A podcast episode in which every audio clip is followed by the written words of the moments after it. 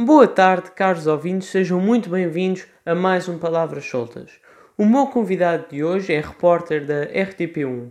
Em trabalho, já teve a oportunidade de viajar de norte a sul do país e provavelmente já provou milhares de iguarias em todo o nosso Portugal. Fica então para conhecer Tiago Góis Ferreira. Então já está. Olha, isto poderá ser de vez em quando eh, interrompido pela, pela minha filha que ainda está acordada, ok? Sim, não há problema. E, pronto, e de vez em quando pode aparecer, pode aparecer por aí, Também não há problema. mas na boa. Ok. Podemos começar então? Bora? Então, ah, n- nasceste na. Madeira, diz, diz. Sim. Nasceste sim, na bora, bora. Madeira, a tua família também é da Madeira, viveste lá durante algum tempo, até jogaste futebol. Como é que recordas esses tempos? Na Madeira. Epá, hum, eu curiosamente, eu nasci lá hum, e depois com, com quatro anos vim para Lisboa e depois acabei por regressar outra vez à Madeira com 10 e depois com 17 outra vez cá para estudar, depois voltei lá para trabalhar e depois voltei cá para trabalhar e já estou cá de vez, digamos assim, há mais ou menos 10 anos. Portanto andei sempre cá e lá. Daí a pergunta que muita gente faz, ah, tu não tens muito sotaque. É por isso, eu acho que é por isso. Como andei sempre muito lá e cá, mas claro consigo fazer o sotaquezinho da Madeira na perfeição. Ah, mas, mas epá, eu guardo, sabes que eu, eu tive sorte, porque hum, cresceres na Madeira no caso no Funchal, eu tive a oportunidade de fazer muita coisa na rua, o que hoje em dia, ainda para mais agora com o Covid-19, é completamente impensável. Um, joguei futebol na, na rua, lembro-me, as balizas eram as portas das garagens, an- andava muito na, na rua, eu acho que isso foi, foi bom, um, e infelizmente no- nas grandes cidades hoje em dia isso já não é possível, e acho que isso também interfere um bocadinho depois na educação de cada um. Um, e portanto, pá, foi, foi ótimo, andava muito a pé, uh, andava muito sozinho, com os amigos, e acho que isso foi, foi muito bom, foi, portanto só tenho boas, boas recordações. E ainda chegaste a jogar com o Ronaldo também. Sim, eu, eu comecei a jogar futebol com 10 anos, eh, à baliza, era guarda-redes, e como não cresci muito, não tive, logo percebi que não ia ter grande futuro na área do futebol, mas até era bom, apesar de ser relativamente baixo, era, era bom. E tive a sorte de jogar com ele, porque eu jogava no Nacional da Madeira, e ele na altura estava no Andorinha, depois foi, foi jogar para o Nacional, ele, tinha, ele é um ano e meio mais ou menos mais novo do que eu, ele foi para o Nacional eh, e ainda jogámos juntos cerca de dois, três anos, até depois ele ter sido contratado pelo, pelo Sporting. Pá, eu lembro que na altura ele era, ele era fora de série, já, já com 10 anos ele já era um fora de série, mas muito humilde e sempre conquistou o nosso respeito pelo futebol. Ou seja, imagina, eu lembro dos primeiros treinos, ele chegou e nós gozávamos com ele, porque ele era pequenino e era muito humilde, pobre mesmo, e sabes que as crianças são terríveis, então gozávamos muito com ele e ele rapidamente, através do futebol, pá, conseguia pintar a equipa toda e conseguia fazer coisas que nós com aquela idade ainda não fazíamos. Uh, uh, um, conquistou respeito naquela altura, um miúdo com, com aquela idade de ser contratado ao Sporting e para tu teres uma ideia, isto foi há 20 anos e ele custou o que são hoje 25 mil euros, o que na altura era muito dinheiro, muito dinheiro. E portanto, pá, foi, é daquelas coisas que eu guardo para sempre que me marcou. E tinham Sempre. que idade nessa, nessa altura? Portanto, o Ronaldo jogou no Nacional dos 10 aos 12, portanto ele quando foi para o Sporting ele tinha, ele tinha mais ou menos 12 e eu tinha 13, 13 anos. E foi depois aí mais ou menos essa altura em que tiveste de optar entre a escola ou o futebol? Mais ou menos. Hum, uh, pá, por acaso a minha mãe nesse aspecto sempre deixou o jogo muito aberto, sempre disse, enquanto tu conseguires estudar e cumprires na escola, podes continuar a treinar. E acabou por ser uma decisão minha. Já mais tarde, aos 16, eu percebi que já não conseguia conciliar as duas coisas, porque aos 16 anos tu já tens de já Sim. tens treinos diários, uh, muitas horas, era um treino, eu eu saía da escola e depois ainda ia treinar até às 9 da noite, depois chegava a casa cansadíssimo, ainda tinha de estudar, e portanto é, eu notei que era muito complicado. E tomei a decisão, que foi das decisões naquela, naquela idade das decisões mais difíceis que eu já tive, que era deixar uma coisa que eu adorava, era uma paixão, mas percebi, para conseguir ter aquela maturidade, percebi que não ia muito longe no futebol e que o melhor era dedicar-me à escola. E tomei essa decisão. Eu lembro-me que no clube ainda me ligaram várias vezes, eu tentei explicar, depois acabaram por perceber e foi, hoje em dia percebo que foi, foi a melhor decisão que tomei. Outras pessoas não tomaram essa decisão e depois arrependeram-se um bocadinho. E acabaste por chegar ao mundo da comunicação assim ou foi por alguma influência? Não, eh, bem, de alguma forma, ou seja, quando tomei a decisão de ir para a universidade e escolher a área do jornalismo, depois eu acabei por estudar jornalismo já cá em Lisboa, eu tinha um tio que, que curiosamente também era o tio que me levava sempre aos jogos de futebol Uh, e ele era jornalista. Eu olhava para ele com muita, muita admiração e dizia, pá, um dia quero ser isto também, um dia quero ser jornalista. Então percebi que o, caminho era seguir ciências da comunicação e, e, foi a partir daí. Depois fui estudar e quando estava a estudar, o meu tio era, era jornalista, mas na área dos jornais. Uh, já quando eu estava na universidade, comecei a achar um bocado seca a parte dos jornais, as políticas editoriais, ainda cheguei a estagiar num, num jornal local, num jornal madeirense, nas férias, cheguei a estagiar e era, eu não, aquilo para mim não era muito aliciante, porque era pouco criativo. E eu já na universidade gostava dos trabalhos que eu gostava mais, eram aqueles que estavam ligados ao audiovisual, a coisas mais criativas, e então, a meio do meu curso universitário, decidi seguir a área de realização e da produção televisiva.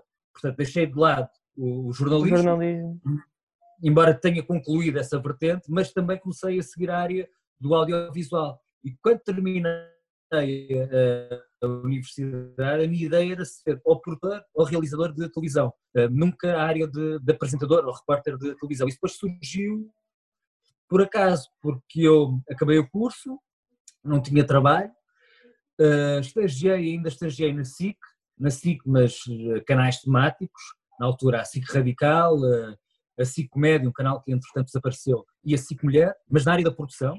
Para tu teres uma ideia, cheguei a ser estagiário de produção de programas que hoje em dia as pessoas conhecem, como o Vai Tudo Abaixo, o GEL. Era estagiário de produção do GEL, era estagiário de produção de um programa que era o Sixteen, com a Raquel Estrada e a Joana Dias, que hoje em dia faz rádio.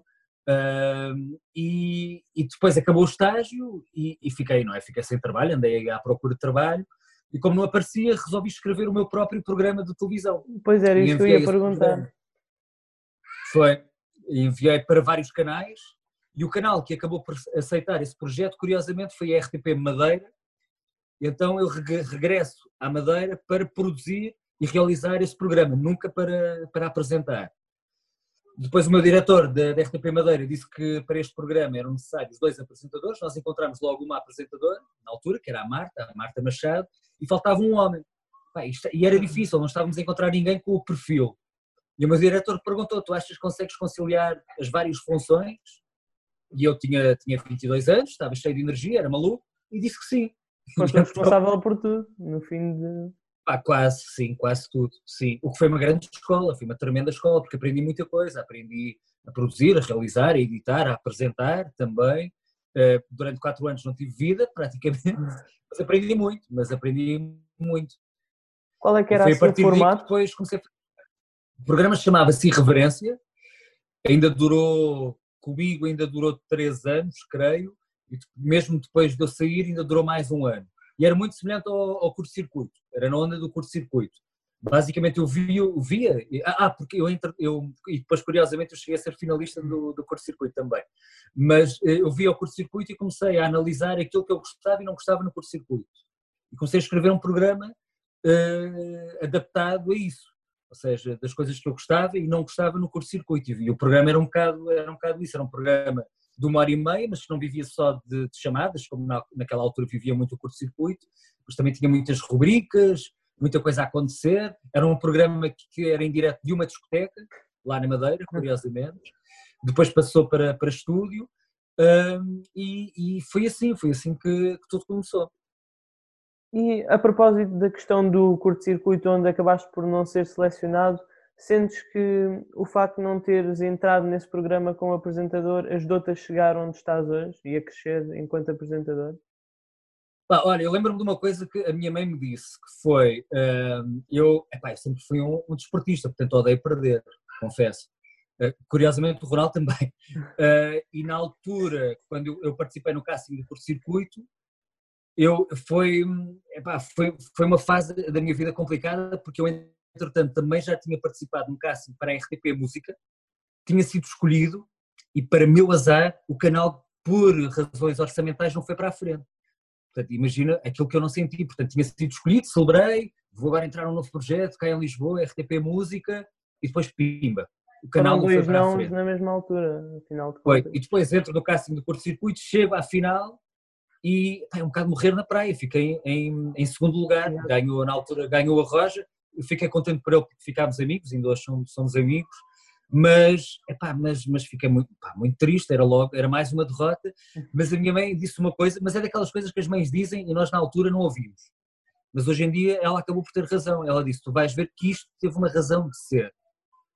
E realmente teve. Eu às tantas tenho ganho curto-circuito, tinha ficado na, na SIC, radical, e hoje em dia às tantas nem estava a fazer televisão. E repara, isso aconteceu com o João, isso aconteceu com a Roja aquilo acabou, o que acabou por acontecer foi a RTP olhou um bocadinho para mim com mais, com mais atenção e comecei a fazer coisas para o canal 1 da, da RTP e comecei a crescer. Portanto, foi curioso. Ah, é, isto é uma mensagem importante que fica, às vezes, nós podemos levar um não e esse não pode ser um sim a dobrar. E foi o que me, o que me aconteceu. Acabou por criar outras oportunidades a seguir. Exatamente, que eu, pá, que eu acho que às tem que ficar no curto-circuito, não sei, é daquelas coisas que tu nunca sabes mas que provavelmente não, não tinha feito esta carreira que fiz até agora. E uh, desde que foste para Lisboa para a RTP, sobretudo fazes as reportagens no. Miguel, espera aí, é a tal, é a tal fase que ela, que ela chegou agora. Deixa-me só, só, é só dizer um até amanhã. Sem problema. Um dia vais passar por isto, um dia vais passar por isto, espera. Espera aí. Da cá, filha! Da cá, até amanhã!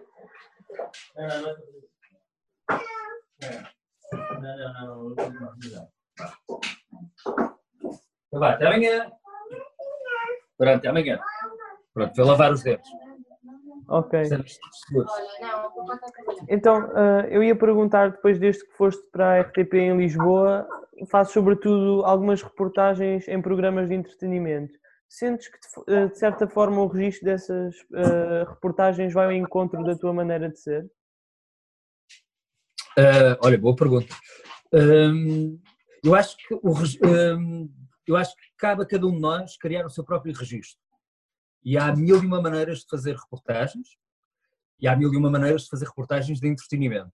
E eu acho que nós depois, na, no, no, formato que adaptamos, ou, ou, na personalidade televisiva, porque todos nós temos uma personalidade televisiva, essa personalidade deve de viver de, de três coisas essenciais. Uma, a nossa própria personalidade, nós nunca, nunca, mas mesmo nunca, devemos ser outra pessoa. Nunca. Portanto, deve viver dessa personalidade. E eu, como pessoa, sou, sou muito descontraído, sou muito extrovertido, eh, sou, sou um bocadinho irreverente e, portanto, eh, nunca podiam ser outra coisa que não isso. Portanto, deviam ter esse toque. Depois, deve viver também das nossas influências e das nossas referências. Eu tenho referências, como todos nós temos, e, há, e acho que não há mal nenhum eu não digo copiar, mas ir buscar algumas ideias. E em terceiro lugar, depois também do nosso know-how, daquilo que nós vamos evoluindo, e é importante ver. Há pessoas que dizem, ah, eu não gosto de ver as minhas reportagens, não gosto de ver os meus trabalhos na televisão. Eu acho que não devemos ver todos, mas devemos ver alguns para melhorar. E, portanto, tu vais vendo e vais. Há coisas que não gostas, há outras coisas que gostas, tentando muito disso. Agora, eu acho que nós nunca devemos descurar a nossa personalidade. E muitas vezes, especialmente no início, diziam: Ah, tu és demasiado irreverente, às vezes és demasiado brincalhão, não vais por aí. E eu podia, podia até fazer isso, ou seja, ser influenciado nesse sentido, mas não, disse não, pá, vou, vou continuar, este, este é o meu caminho, esta é a minha maneira de ser. Quem não gostar, paciência, quem gostar, boa. E acabas e, por ser tu próprio. Sim, e é muito importante, isso é muito importante. Claro que há quem goste e há quem não gosta. E tu deves respeitar os dois. E depois também deves saber te adaptar. Por exemplo, dou-te um exemplo, eu agora nestas reportagens que tenho feito do Covid-19, tenho de adotar uma postura um bocadinho mais séria. Sim, é verdade também. O registro assim exige. Mas de vez em quando conseguires, nesse registro sério, dar um ou outro toque divertido, pá, isso é maravilhoso. Isso é, é, é realizar um grande desafio. E é isso que eu tento sempre fazer, que é olhar as coisas para o lado positivo. E queria também perguntar, já há algum tempo fizeste um, um programa que era Notícias do Meu País. Sim, uh, sim. Esse programa mexeu muito emocionalmente contigo, pelo facto de visitar os portugueses que estão longe daquela que é a sua nação? Bastante. Uh, e, mais do que eu alguma vez uh, imaginaria, porque tu quando vais, quando eu fui para este projeto, uh, eu fiz as duas temporadas e logo na primeira temporada, quando fui para este projeto, fui sem fazer a mínima ideia do que ia ser, ou seja, para mim era mais, uma, mais um programa de reportagens que eu ia fazer no estrangeiro e tentei estudar e, e adotar a postura que adotava cá. mas depois é, tu és influenciado pela, pela vida das pessoas. E eu lembro-me que um dos defeitos que eu tinha, e o próprio meu produtor, que é um grande homem da televisão, que é o Pitane, para tu teres uma ideia, o Pitane foi, foi, a pessoa que inventou quase o Big Brother cá em Portugal. Uh, o, produtor do programa era o Pitane, e ele dizia: Tiago, tu estás muito preso, tu não, não abre-te mais um bocadinho para as pessoas, tu estás a pensar muito nas perguntas que tens de fazer, uh, nas coisas que tens de dizer, e não estás a ouvir. Uh, e ele então impôs uma regra engraçada que era, tu no primeiro dia não vais gravar. Nós tínhamos normalmente quatro dias de gravação, o que era, era, era alucinante, para tu teres ideia, gravares um programa de uma hora em quatro dias no estrangeiro, quando não conheces nada, é, é loucura, portanto é tudo muito rápido e trabalhas muitas horas, e abdicares do primeiro dia uh, para não gravar era uma grande responsabilidade, mas o meu diretor, e, e bem, disse, tu vais uh, dedicar esse dia à pessoa, vais almoçar com essa pessoa, vais jantar com essa pessoa e vais beber copos com essa pessoa. Pá, e foi a melhor coisa que realmente que eu, que eu fiz, porque eu e o câmara e a produtora íamos sempre conhecer a pessoa em primeiro lugar. Estarmos à vontade, jantarmos, bebermos copos e depois no, no, segundo dia, de, que era o primeiro dia de gravações, era o segundo dia com a pessoa, Sim. eu já não estava a fazer uma entrevista, eu estava a conversar, estava mesmo a conversar e estava a ser tocado por aquilo que a pessoa estava a dizer. E isso para o programa foi absolutamente decisivo, porque Hum, aquilo que a pessoa está a transmitir a quem está eh, em casa é aquilo que a pessoa me está a transmitir. E se ela não fizesse isso, o programa ia ser muito frio. E, portanto, todos aqueles convidados, mas mesmo todos, ficaram meus amigos. E eram experiências arrebatadoras. Hum, a saudade, os imigrantes são, a, são mesmo a personificação da palavra saudade.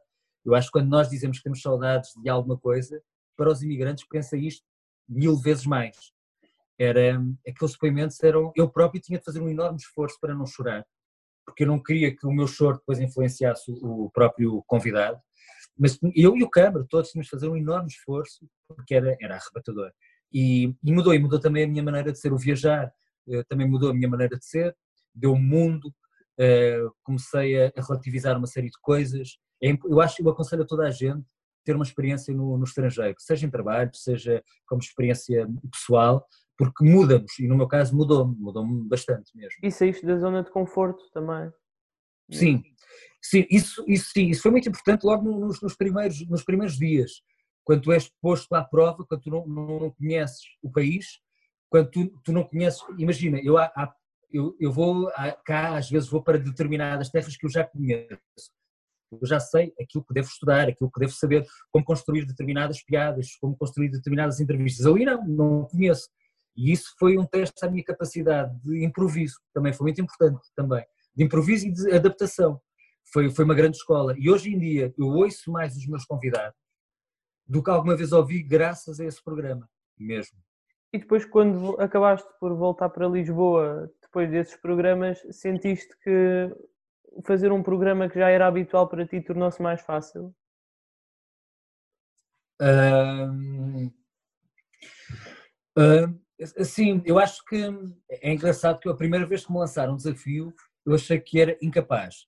Mas também te vou confessar uma coisa: cada vez que me lançam um desafio novo, eu acho que sempre sou incapaz. Acho que é impossível, sofro imenso. Não, eu sei que não se nota nada na televisão, mas eu naquele primeiro minuto estou a morrer mesmo. E tenho um truque que é a primeira frase que eu digo, eu decoro sempre. Primeiro eu decoro sempre. E depois o resto sai, é de improviso. Mas a primeiro de cor porque eu estou tão nervoso que tenho que ser de forma mesmo robótica eu poder avançar. E portanto eu acho que sempre que não vou conseguir, que vou sofrer imenso e falo com a minha mulher e com a, e com a minha mãe e com os meus amigos e digo que não vou conseguir, isto vai ser um fiasco. Pá, e depois felizmente corre, corre sempre bem.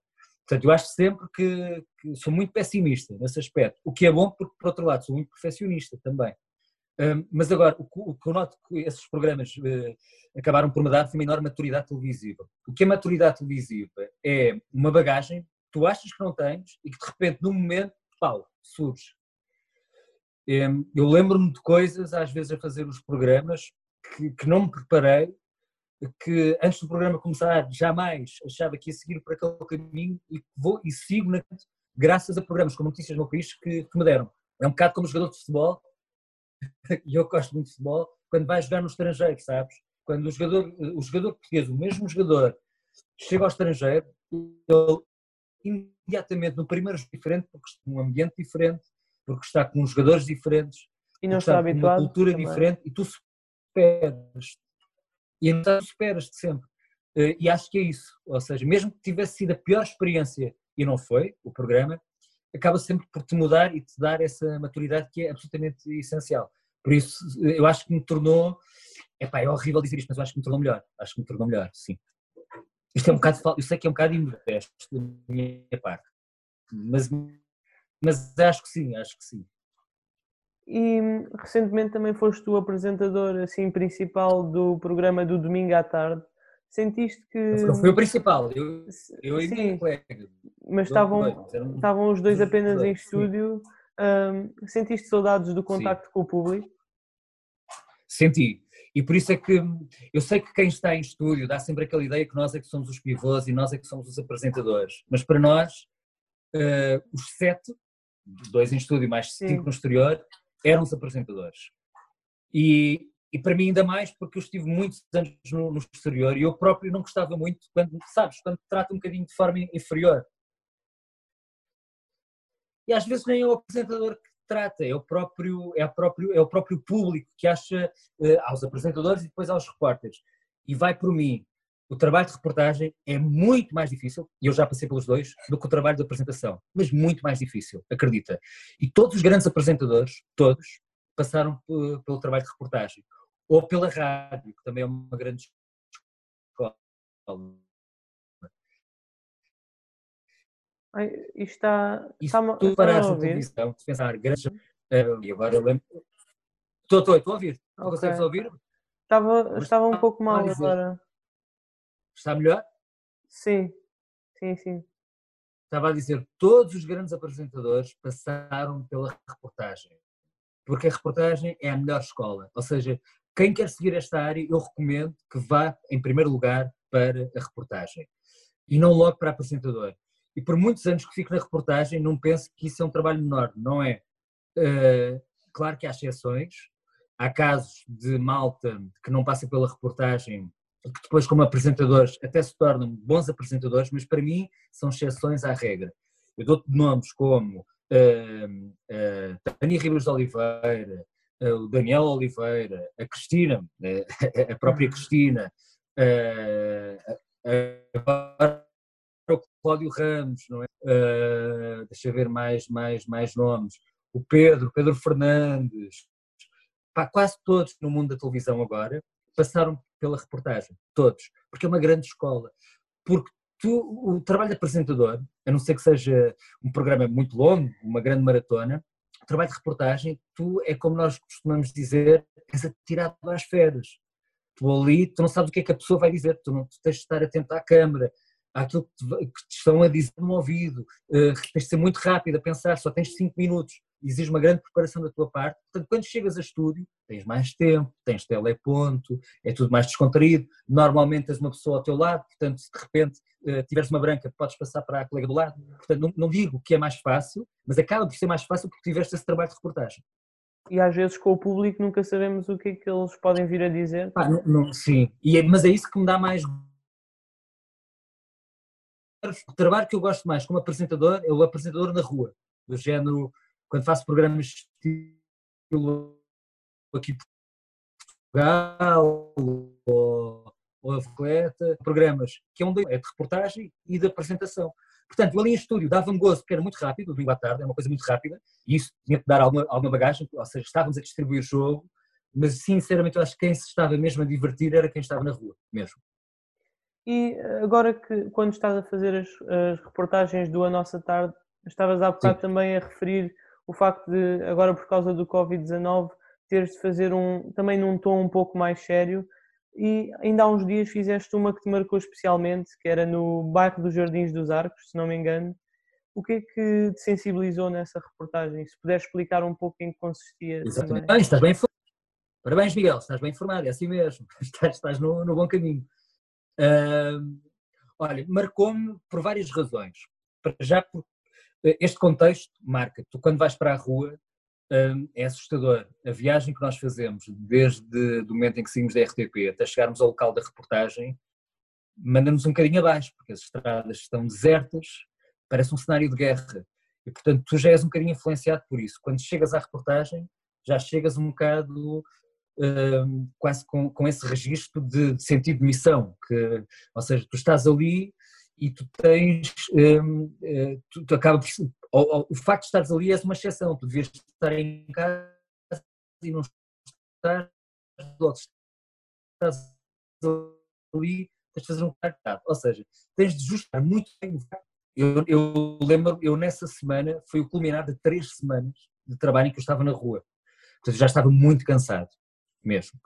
Estava muito cansado, para teres uma ideia, andava a trabalhar por dia cerca de 12 horas por dia, porque as pessoas não sabem, não têm a obrigação de saber, nós gravamos as reportagens, depois ainda vamos para a RTP, temos de editar aquilo tudo, não é? mandar as reportagens todas, depois chego a casa e tenho de me preparar para as reportagens do dia seguinte. Portanto, andava num ritmo doido. O tema é pesado, o tema era sempre o mesmo. Imagina que é tu durante três semanas estás sempre a falar da mesma coisa e tens de encontrar formas muito criativas de falar da mesma coisa, para não ser sempre o mesmo. Portanto, era o último dia, eu sabia que era o último dia, muita preparação e muito trabalho mental. Repare, eu não posso estar sempre a, falar só com voluntários, só com forças de autoridade, porque o isso torna-se repetitivo. Então andava sempre a tentar inventar outras coisas. E chega esse dia, sexta-feira, hum, eu próprio já estava muito cansado, hum, tinham-me dito que era uma, uma surpresa de, um, de uns vizinhos que se tinham reunido para homenagear a polícia. Eu estava a imaginar a coisa de uma forma, mas sabes que no início nem estava com muito entusiasmo, porque já estava tão cansado que nem estava a perceber a dimensão daquilo, não estava mesmo a perceber. E faço o meu primeiro direto e eu, eu, ainda, eu nunca fui ao bairro, ou seja, desde o meu primeiro direto que faço ainda à porta da esquadra até chegar ao bairro, eu não tinha noção da dimensão daquilo, não tinha mesmo a pessoa que era o responsável pelo, pelaquela iniciativa até já me tinha ligado antes a pedir para eu ir lá, só para, para eu perceber, só que eu não tinha tempo. Porque o, entre um direto só tinha 5 minutos e era muito arriscado eu ir lá, depois quando regressasse poderia já não chegar a tempo do direto. Então não fui. Portanto, quando eu chego lá, eu lembro-me de chegar, pá, eles começam todos a aplaudir, e estou a falar disto e estou arrepiado, portanto, eu próprio, e começam a aplaudir e a agradecer a RTP. Aquela homenagem também foi para nós, para mim e para o Câmara e eu começo a ficar uh, arrepiado, contagiado por aquele ambiente e de repente o meu coordenador diz tu daqui a dois minutos vai, vais entrar no ar. Portanto, eu ainda estou, estou, a viver aquilo, portanto é um misto de emoções, é o facto de eu, de eu estar cansado, de saber que vou finalmente para, para casa, finalmente me vou proteger, de aqueles aplausos todos e de ao mesmo tempo seriedade para fazer aquilo foi muito vivo. Eu, eu, aquelas perguntas que eu estava a fazer à Tânia era aquilo que me vinha mesmo à cabeça. Eu tinha pensado noutras coisas, confesso, mas na altura era aquilo que me vinha à cabeça. Mas o que, Tânia? Chama agora, é agora que eu chamo a polícia? Não é? É. Foi muito. Pá, eu acho que aquilo é uma lição de como devem ser os diretos. Os diretos devem ser aquilo, deve, deve viver do, do momento, sempre. E a tua função é reportar aquilo que estás a ver, sempre. E eu ali fiz uma coisa que não só reportei, como senti isso foi, pá, foi, foi fabuloso. E depois, pá, os polícias estavam, tu vês homens que normalmente têm de estar muito sérios e eles estavam a fazer um esforço enorme para não chorar. Eu sentia, e eu sentia isso. E isso deu-me um gozo tremendo e por isso é que foi das coisas mais marcantes que fiz, não só neste período de Covid-19, como nos últimos tempos mesmo, foi. E chegaste a dizer a primeira frase decorada ou não? Não, não, porque, é pá, aquilo foi tão rápido foi tão rápido que foi a primeira coisa que me veio. Eu, eu agora já não faço isso, faço início de projetos do género. Uh, olha, primeiro programa do domingo à tarde, o primeiro programa de todos, a primeira frase que eu digo, estava no teleponto, nós tínhamos teleponto para a primeira frase, eu nem via o teleponto. Portanto, olhei para a câmara, decorei, e o resto, e o, o, o resto que eu disse nem era o que estava no teleponto, foi outra coisa que me veio à cabeça. Mas a primeira frase, isso sim, foi decorado. De resto, não, de resto é muito de, de, de, improviso. Eu acho que o que eu faço, e devemos todos fazer, e faço eu e fazem colegas meus, é em casa, deves escrever mais ou menos por tópicos as perguntas, aquilo que vais dizer, e deves pensar como é que vais abordar o direto. Pensar. E podes fazê-lo em voz alta, podes fazê-lo eh, mentalmente, depois isso cada um tem, tem as suas várias formas. Isso deves fazer, quando chegas ao local, pelo menos já sabes mais ou menos a abordagem. Mas depois também deves perceber o que é que vai acontecer e depois adaptar-se aquilo que vai acontecer, é acontecer àquilo que tu pensaste. E depois é um casamento entre os dois, basicamente. Dou-te um exemplo. Amanhã vou fazer uma reportagem no oceanário eh, para tentar perceber como é que o, o que é que se passa com os animais do oceanário, será que estão a ser cuidados, não estão? Eh, e eu tenho já uma ideia de algumas brincadeiras que vou fazer. Uhum. Uh, e posso, posso já adiantar por exemplo, do oceanário, os animais mais vaidosos são as lontras. Eh, as lontras pá, adoram público. As lontras, cada vez que estão pessoas, começam logo todas a exibir-se e isso. Portanto, eu vou logo fazer uma brincadeira com isso. Vou dizer que as lontras devem estar em depressão porque, uhum. porque não têm público. Agora, e vou brincar, vou, ou seja, a minha ideia para começar o direto é essa. Mas se eu de repente chegar lá e estiver outra coisa a acontecer, eu tenho de adaptar esta piada a isso. Basicamente, é, portanto, o direto é este jogo, é este jogo que é engraçado.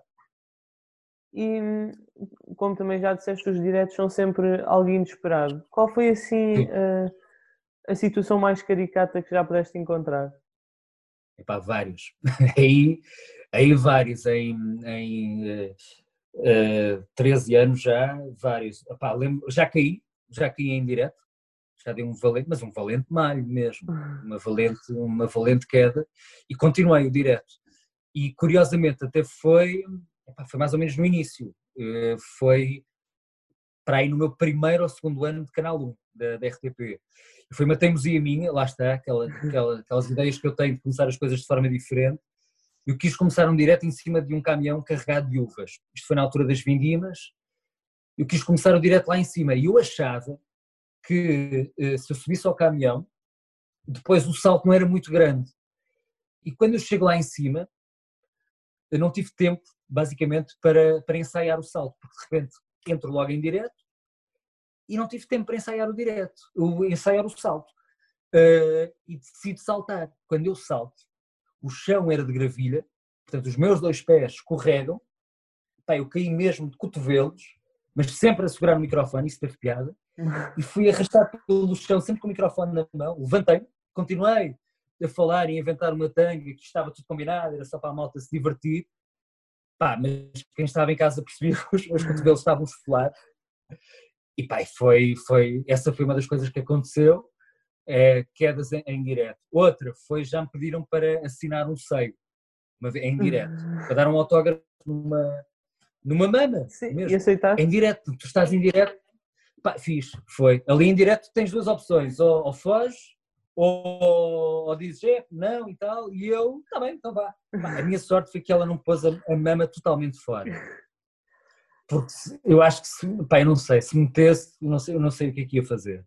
Só meteu meio, meio seio, digamos assim, Sim. e eu assinei, dei o autógrafo e disse, agora, minha querida, não pode parar bem. Uh, e pronto, e foi isso. Assim de coisas que me lembro, mas já, já pá, acontece todos os dias diz a coisa passada. E agora preparei um, um jogo para, fazer, para fazermos aqui, em que eu tenho aqui oito perguntas feitas e vais, okay. ter, vais ter que escolher quatro delas. Eu tenho aqui os números, tu dizes primeiro a um e eu depois pergunto. E a, okay. a, a última faço eu. Pode ser? Ok. Pode. É, Tem que ser é por ordem ou pode ser ordem, tanto faz. O número da faz. pergunta. Basta escolheres um número, de 1 a 8. Ok, então diz-me que horas são neste momento. O quê? Uh, são 9h53. 9h53, então pode ser a 3. Ok, já apanhaste algum susto em direto? Vários, vários sustos em, em, em direto. Já, apanhei, olha, apanhei um. Uh, Lembro-me de um que apanhei recentemente, no domingo à tarde, eu e a Patrícia estávamos em direto e um projetor caiu lá atrás e curiosamente a Patrícia teve uma reação muito mais masculina do que eu. Portanto, a Patrícia reagiu com elegância e eu reagi que nem um histérico. Dei mesmo um daqueles gritos, assim. Tudo em direto. Uh, tudo em direto. Tudo em, em direto. Esse, epá, mas já apanhei vários. Esse é o último assim que eu, que eu me recordo. Mais okay. números, não é? Sim. Cinco, que é o meu número da sorte. Ok. Que formato de programa gostavas de fazer um dia? Olha, uh, boa pergunta. Um, eu acho um programa eh, não, é este, mas que fosse deste género. Lembras-te do programa que o Vasco, o Palmeirinho tinha, que era o Sabe ou Não Sabe? Sim. Algo desse género, porque junta tudo aquilo que eu gosto de um programa de televisão, que é estou na rua, eh, é um desafio, é um jogo, tem um grande ritmo, portanto um programa em que tu és apresentador, mas ao mesmo tempo estás na rua. Ou então, todos aqueles programas do género de, de estilo Portugal em festa, aqui Portugal, mas Sim. o ritmo da Volta a Portugal em Bicicleta, que é um programa que é, é sempre em festa, também gosto, gosto desses programas. Costumas fazer Na rua. A, a Volta a Portugal? Uh, sim, sim, sim. Não, e, e programa mesmo, mesmo, O ano passado fiz, este ano não, não sabemos se vai haver, mas, mas é um programa que eu, que eu gosto muito mesmo, mesmo. Eu gosto muito da, da rua. Também gosto de estúdio, mas tem que ser uma coisa com. Em estúdio tem que ser uma coisa com muito ritmo mesmo. Ok, próximo número. Uh, um. Uh, qual o teu estilo de música preferido? Ui, epá, isso, isso é muito complicado. Porque eu gosto, gosto, um bocadinho, eu gosto um bocadinho de tudo e repara, até gosto de música popular. Uh, eu dou-te um exemplo, eu gosto do, dos Pearl Jam, mas também gosto de repente do Kim Barreiros. Porque se eu estiver num arraial ou numa festa, eu não quero ouvir Pearl Jam, eu quero ouvir é, é o Kim Barreiros. Uh, depois, de repente, gosto muito de, de imagina, de Bon Jovi, está um bocadinho assim de modé, mas também gosto de Nirvana. E coisas mais recentes. Eh, eu, eu, admito que são um bocadinho mais anos 80 e anos 90. Coisas assim mais recentes. Uh, o que é que eu posso gostar assim mais recente? Uh, pá, varia muito. Depois eu, depois eu, eu em vez de um. De um eu não, não gosto bem de um género, gosto de uma música é, é complicado, é, é, mesmo muito. E depois as pessoas, por exemplo, gozam às vezes com. Uh, falam, ah, o, o Tony Carreira é música menor. Eu consigo, eu consigo perceber a qualidade da música do Tony Carreira. Por muito, por muito que isso custa às pessoas, eu consigo admirar. Há músicas que eu consigo admirar no, no Tony Carreira naquele registro.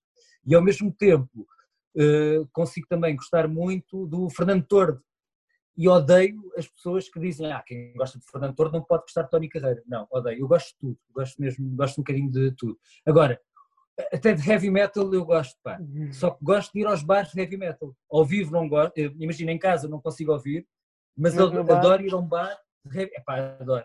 E adoro vê-los a curtir a música e isso. Portanto é tudo muito, é uma grande mistura. Agora, se me falares banda de sempre, referência, os Queen, os Queen do Freddie Mercury, isso sim, Queen. Ok. Mais um número. É o último. Mais um número. Uh, qual é o teu número da sorte? Uh, pode ser Tens o... número da sorte? Eu não tenho em especial. Não tens no número assim? Olha, tenho... pode ser o número 4, que é curioso, ficas a saber, sabes que o número 4 na China não existe. Nos elevadores. Não existe, por uma razão. Nos elevadores ou nos prédios. Porque 4, quando os chineses dizem 4, tem exatamente o mesmo som que a palavra morte.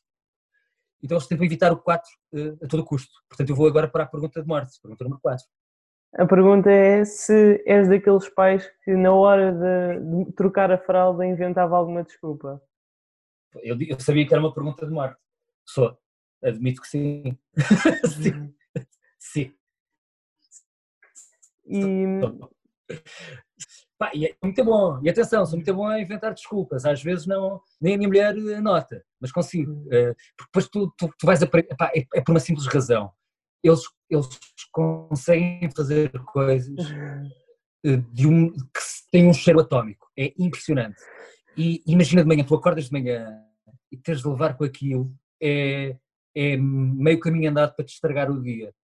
Então eu basicamente invento truques do género, epá, não senti, a sério. A Francisca fez cocó? Pá, não, não reparei. E às vezes a minha mulher acredita, outras vezes eu acho que ela finge que acredita.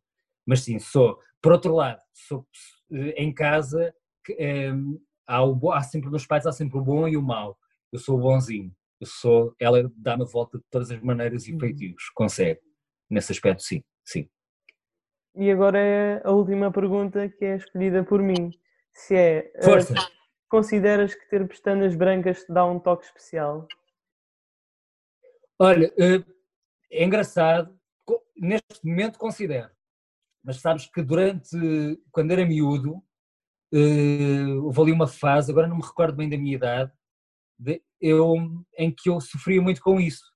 E não era, curiosamente, não era por causa dos outros, porque nem sofria de bullying, ou seja, porque é uma coisa que não se nota muito. Sim. E, mas eu próprio, pá, bolas, porque é que eu tenho as pestanas brancas? Então sofria um bocado com isso. Depois, quando comecei a fazer televisão, obrigaram-me a pintar as pestanas, te, eh, ou seja, todos os dias tenho de pôr rímel por uma razão. Porque em televisão dá a ideia que eu não tenho uh, pestanas. Como são brancas, com a luz, dá a ideia que eu não tenho pestanas. E então tenho de usar rímel, que é uma coisa muito máscula de se dizer, mas por causa disso. E então eu lembro-me que as minhas, as minhas, maquilhadoras chegaram a dizer: Tiago, em vez de estares a pôr rímel todos os dias, porquê é que não pintas as pestanas de vez? E há essa possibilidade. E eu aí optei por não fazer, porque eu acho que é isso que me torna, uh, que me torna especial. E é isso que torna, um, sabes, quando eu tiro o rímel, é, volta a ser um bocadinho o Tiago. E na Madeira, por exemplo, ninguém me conhece por Tiago, conhecem por pestanas. Ah, era uma Portanto, alcunha já. Yeah, yeah. Portanto, é uma forma quase de tirar a, a tua fara, tirar a tua máscara. Uh, e por isso, hoje em dia, até, até aceito na, na boa ter pestanas brancas e, e não me importo dizer em televisão que tenho pestanas brancas e que uso rímel, não, não me importo. Agora, às vezes é uma seca do caraças. Ah, imagina, eu amanhã vou acordar às 6 da manhã, às 7 da manhã estás a pôr rímel e sou eu próprio que tenho que pôr, porque tenho que ir à maquilhagem e isso é, é muito desconcertante, é horrível. Mas eu percebo, porque depois eu, eu já o vejo em que não tive cachorro e não pus o rímel, e fica estranho em televisão, parece mesmo que eu não tenho, não tenho pestanas. E pronto, portanto agora tenho, pronto, é isso. Mas, mas gosto, acho que é, é engraçado. Acho que todos nós devemos ter uma característica especial. E eu, essa é, é a que eu tenho, as pestanas brancas. Tu também deves ter alguma, e é, e é fixe, e é, eu acho que é fixe nós, pá, quando tu consegues que meio mundo saiba que tu tens essa característica especial e que não sofras com isso é magnífico mesmo. Para terminar aqui a nossa conversa, gostava que pudesse deixar aqui uma mensagem a todos aqueles que têm um sonho, mas acham que não são capazes de o alcançar. Boa, olha, deixo, deixo eh, essa mensagem desta forma. O que é que tu queres seguir? O que é que tu queres ser? Eu também vou para jornalismo. Vais para a área de jornalismo? Uhum. Já sabes uh, a universidade, tens uma ideia, já escolheste? Escola Superior de Comunicação Social, provavelmente. Curiosamente, onde a Catarina Furtado tirou o curso, sabias? A Catarina Furtado e outras pessoas também. Por acaso, é uma boa não... escola. Sim, e outras pessoas também. É uma boa escola. Uh, e portanto, queres seguir jornalismo, já sabes, jornalismo mais televisivo, notícias, informação. Mais para a parte da reportagem, curiosamente também. Da reportagem. É área, do desporto, política, cultura ou tanto faz? Mais cultura, desporto, é assim o que eu gosto mais. Pronto. O conselho que eu te dou é seres o melhor, é sempre o que eu digo. E é, olha, falávamos do Cristiano Ronaldo e é isso que ele faz. É seres o melhor, uh, seres, uh, ou seja, uh, seres o melhor dentro daquilo que tu achas que és capaz. Eu dou-te um exemplo. Eu na universidade não era o melhor aluno, mas um, era, uh, mas era um aluno razoável, era um, uma pessoa que se relacionava com outras pessoas, uh, era, era uma pessoa interessada e, portanto, na minha opinião, eu acho que fui o melhor universitário. E é isso que eu te aconselho, é que sejas o melhor em tudo o que fazes, porque se tu fores o melhor e se acreditares em ti, vais conseguir. E nunca, mas mesmo por nunca, te deixes influenciar por pessoas que te digam isso é muito difícil, isso é impossível. Eu lembro-me quando eu saí da, quando eu acabei a universidade, disseram que era completamente impossível, tendo em conta a média que eu tinha, eu acabei o curso com média de 14, era impossível eu conseguir um estágio na SIC. era impossível, porque eles só vão para os melhores alunos, de qualquer forma, Tiago, tens direito a ir à entrevista, porque tu era um, era um, vai, e eu consegui. E, e, depois, a meio do estágio, perguntei porque é que me escolheram, tendo em conta que eu não, não tinha a melhor média, e escolheram pela, pela postura que eu tive na entrevista. Ou seja, porque eu estava à espera que fizessem perguntas culturais, perguntas intelectuais, tudo ao contrário. Perguntaram as minhas preferências e eu fui muito sincero. Esse é outro conselho que eu dou. Ser sempre honesto, sincero. E, portanto, nunca, mas por nunca, ouças isto que é, uh, isso é impossível. Não. E quando ouvires, que isso dê um gozo ainda tremendo de provares essa, a essas pessoas que nada é impossível e nada é impossível. Se tu acreditares em ti e conseguires, nada é impossível. O que pode fazer é demorar, portanto, ser sempre paciente. E repare, eu levei muitas derrotas, uh, ganhei o, o casting da RTP Música, o canal não foi para a frente, fui abaixo, fui à final do curto-circuito, fui abaixo, mas não desisti. E estás onde estás Isso, agora? E estou onde estou. E, e repare, podia-me ter acontecido outra coisa e eu não ia desistir. Porque se é aquilo que tu queres, tens a perceber se é mesmo aquilo que tu queres. Se é aquilo que tu queres, pá, vai, nem que seja até ao fim do mundo. Mas vai, porque quando conseguires, e vais conseguir, é a melhor, é a melhor sensação que podes ter. Mas mesmo. E, mas vai mesmo, repara, até já podes ter 30 anos e achares, pá, pá, isto já não vale a pena. Vale a pena. Só vives uma vez. Portanto, o conselho que eu dou é sempre ir até, até ao fim, até mesmo até ao fim, para, para seguir os teus sonhos. Porque, porque acontece, as coisas acontecem. E pronto, terminamos por aqui a nossa conversa. Espero que tenhas gostado. Pá, gostei e digo-te já o que tu estás a fazer é meio caminho andado para, para ires longe. Uh, porque é a melhor forma de começares. É, é esta, é começares a, a testar-te a ti próprio. Estiveste muito bem, a sério, nas perguntas que fizeste, tudo. Agora dou-te um conselho. Pode ser? Pode ser. Eu reparei que estavas e fazes bem, estavas, tinhas as perguntas escritas, portanto, existe preparação.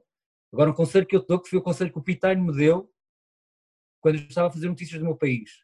Houve, e a próxima pergunta que fazes é em função daquilo que o entrevistado diz e não do que está no papel. Ok. É um bom conselho. Acredito, eu também tinha esse defeito, mas é um bom defeito, é sinal de preparação. Mas faz isso. Ok, obrigado. Combinado? Miguel, quando quiseres, Combinado. tens o meu número, quando quiseres, conselhos, alguma coisa, estás, estás à vontade. Se um dia quiseres até acompanhar os bastidores de uma reportagem, ires à, à RTP, és meu convidado. Estás super à vontade, mesmo. Ficamos combinados. Está bem? Sabes porquê? Porque um dia, quando tinha atividade, queria que fizessem o mesmo por mim e não fizeram. Portanto, eu, tu estás super à vontade para fazer isso, quando quiseres mesmo. Eu aceito o convite, então. Então pronto, combinado. Quando quiseres, okay. quando isto passar, quando isto passar, vais lá à RTP ou acompanhas-me numa reportagem e eu explico tudo. Combinado? Combinado. Obrigado. Então vá, Miguel. Obrigado eu. E aqui termina mais uma grande entrevista, desta vez com Tiago Góis Ferreira. Andámos à volta daquela que é a sua carreira, bem como pudemos conhecer um pouco a dinâmica dos diretos e da reportagem e ainda tivemos o bónus de ouvir algumas das suas situações mais caricatas, que são essas que enriquecem a nossa história. Por hoje é tudo e em breve regressarei com um novo episódio. Até lá!